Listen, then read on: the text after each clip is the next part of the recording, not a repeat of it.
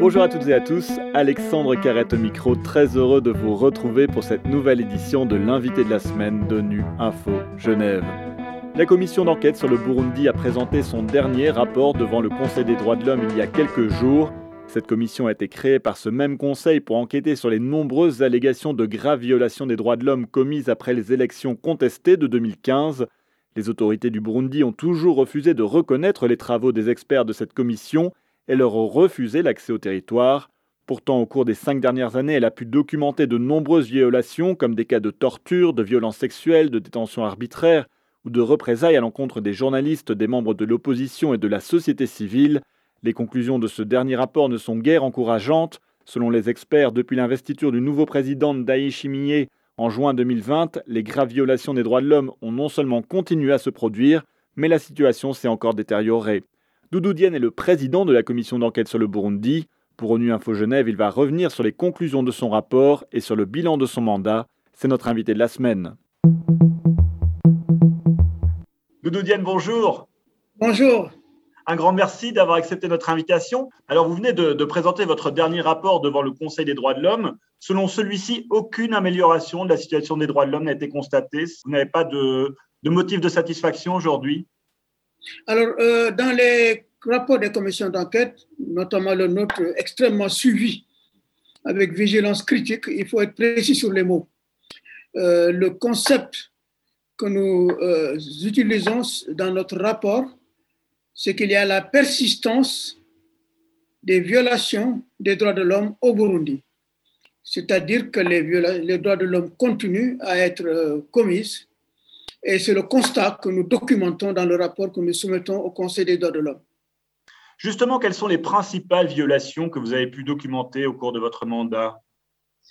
Les violations des droits de l'homme s'inscrivent dans la durée, dans l'histoire de cette région des Grands Lacs, depuis l'époque coloniale où le, les colons ont antagonisé euh, les, ethnies, ou ont ethnicisé le, Burundi, disons, en antagonisant les, différentes communautés et euh, la répression a commencé déjà là.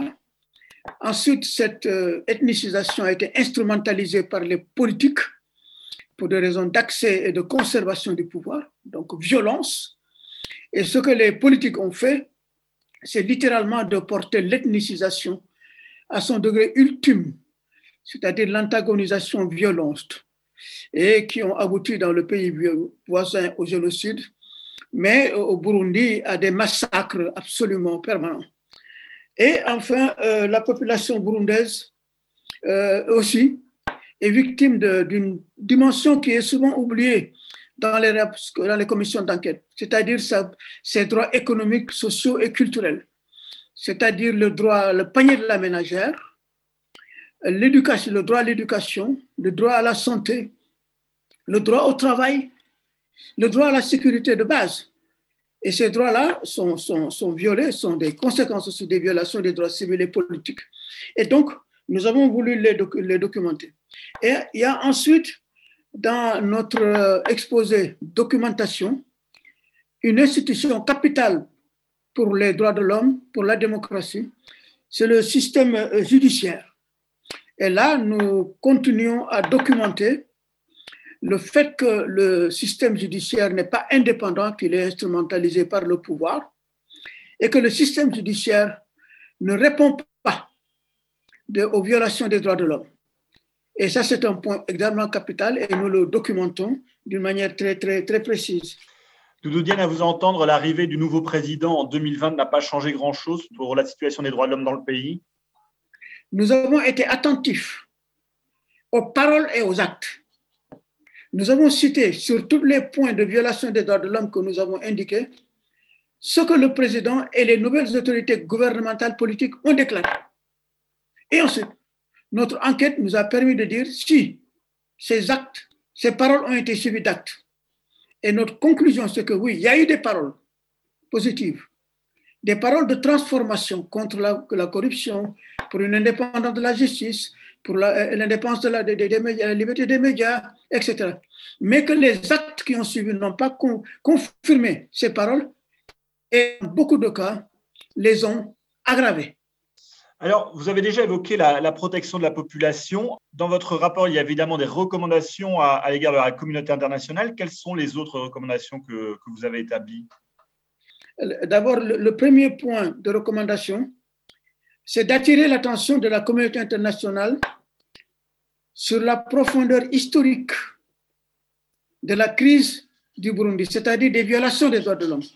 Ensuite, sur tous les points que nous avons, des violations que nous avons identifiées, l'espace démocratique, la justice, euh, les, les, violences sexuelles, les disparitions forcées, les tortures, les exécutions sommaires, etc. Nous les avons, nous avons formulé des recommandations en conformité avec les instruments internationaux que le Burundi a signés et acceptés et reconnus.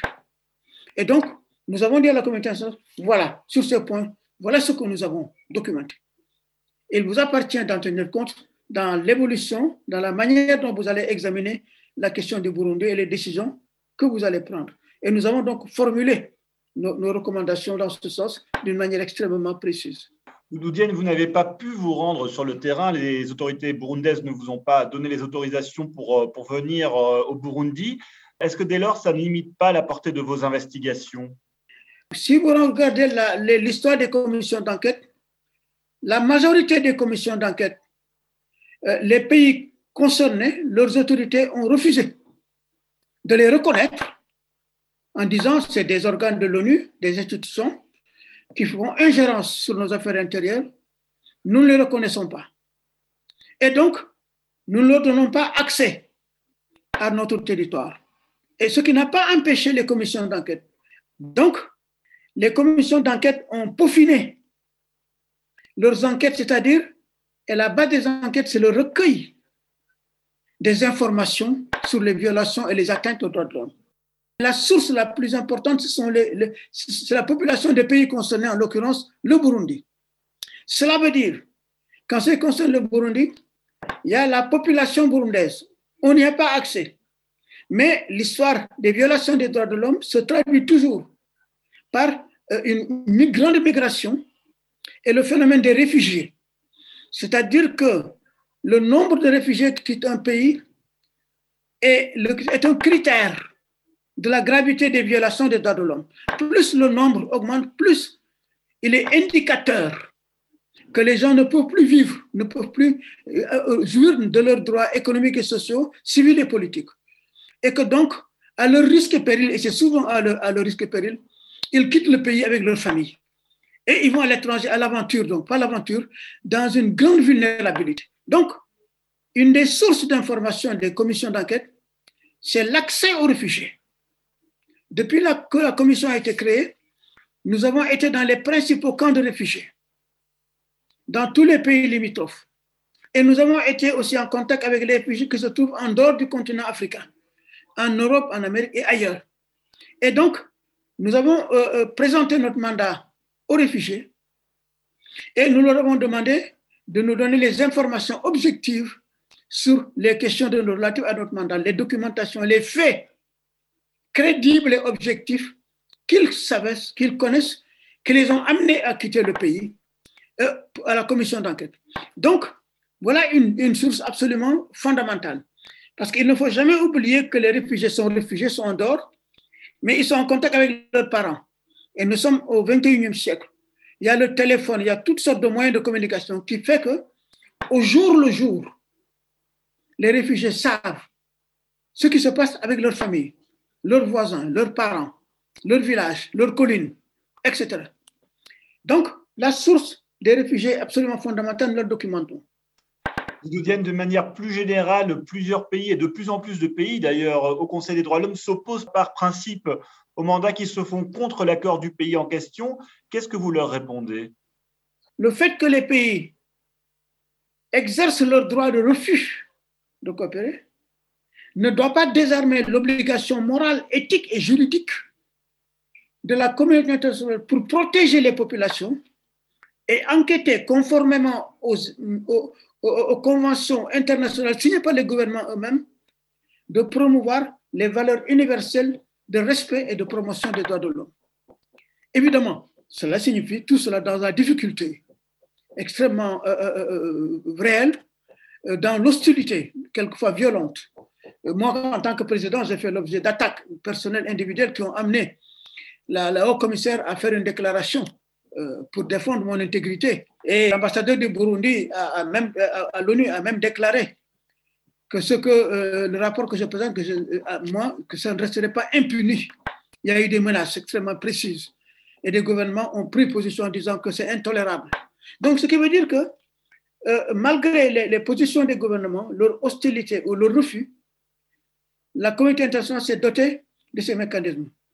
Il faut que vous sachiez que les rapports que la Commission rédige, dès qu'il est publié aujourd'hui, non seulement il est entre les mains de toutes les chancelleries du monde, tous les gouvernements l'utilisent pour s'informer, élaborer leur rapport au Burundi et leur rapport eux-mêmes aux droits de l'homme. Le gouvernement du Burundi, là, et les pays africains, tous les médias du monde l'ont, la société civile internationale, là, la population burundaise peut y avoir accès, la population qui est là-bas sur place, isolée, en le disant, ils verront le tableau de la réalité qu'ils ne connaissent pas, qu'ils ne, qu'ils ne voient pas. Les, les grandes ONG internationales le lisent et le promouvent, et les médias en parlent. Donc, l'impact, est extrêmement profond et il est profond dans la, dans la durée. Et maintenant, chacun de tous ces acteurs euh, prend ses responsabilités et assume ses actes euh, euh, sur le Burundi. Doudou Diane, un grand merci d'avoir répondu à mes questions. Je rappelle que vous êtes le président de la commission d'enquête sur le Burundi. Et c'est la fin de cette édition. À la réalisation de ce podcast, il y avait François Soubiguerre, Mégilan à la préparation. Je vous donne rendez-vous vendredi pour le journal de la semaine. L'actualité des Nations Unies continue sur notre site web ungeneva.org et sur le compte Twitter en français ONU Genève. À très bientôt.